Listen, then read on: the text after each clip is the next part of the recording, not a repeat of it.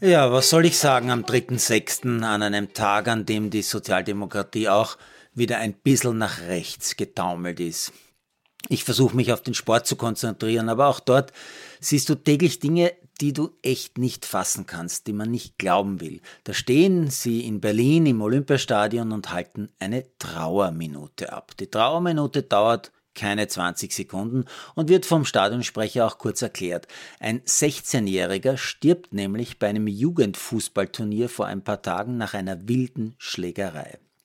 Der Sprecher sagt, was da immer gesagt wird, die Fußballfamilie ist bei der Familie und dann auch die anderen üblichen Floskeln Fairness, Respekt und so weiter. Und in der Sekunde, in der der Schiri das Match dann wieder anpfeift, brennen auf den Tribünen schon die ersten Feuer und hunderte wild gewordene Fanatiker mit nackten Oberkörper machen Stimmung unter Anführungszeichen, wie das so idiotischerweise heißt. Zum Glück habe ich heute auch die Fußballstimmung gesehen, die ich mir auf dem Fußballplatz wünsche. Beim Champions League Finale nämlich. In Eindhoven feiern im natürlich ausverkauften Stadion über 37.000 ein Fußballfest. Völlig ohne Rauch oder Feuer, völlig ohne peinliches Gegröle, ohne peinliche nackte Oberkörper, sondern klatschend, singend und spaßhabend.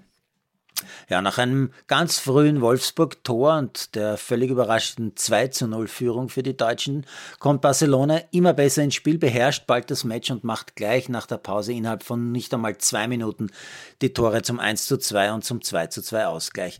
Das mehr als fällige Siegestor für Barcelona macht Rolfö, die Schwedin, die früher auch schon einmal für Wolfsburg gespielt hat. Barca damit zum zweiten Mal Champions League-Sieger der Frauen. Wie gesagt, ein schönes Fußballfest. Am Vorabend habe ich übrigens eher zufällig die Schlussphase des Spiels Wiesbaden gegen Bielefeld gesehen. Wobei gesehen habe ich einen Bielefeld-Spieler, der ganz alleine vor der Tribüne seiner Fans steht und weint.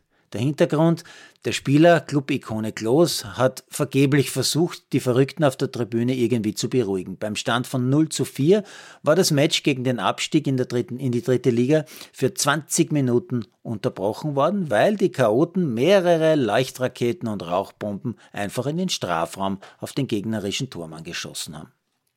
Ich frage mich da ja auch immer, wird ein Ordnerdienst, der es nicht schafft, diese Wahnsinnigen bei der Eingangskontrolle vernünftig auf waffenähnliche Dinge zu untersuchen, wird also ein Ordnerdienst dafür bezahlt, dass er da immer wegschaut?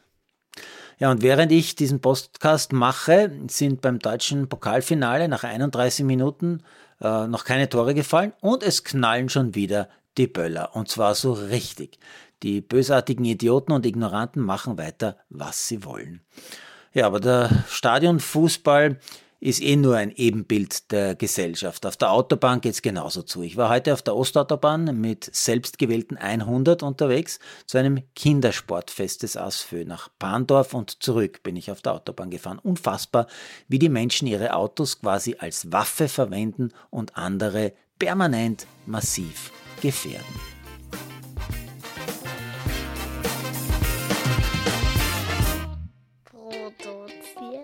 Malderino Chiesens.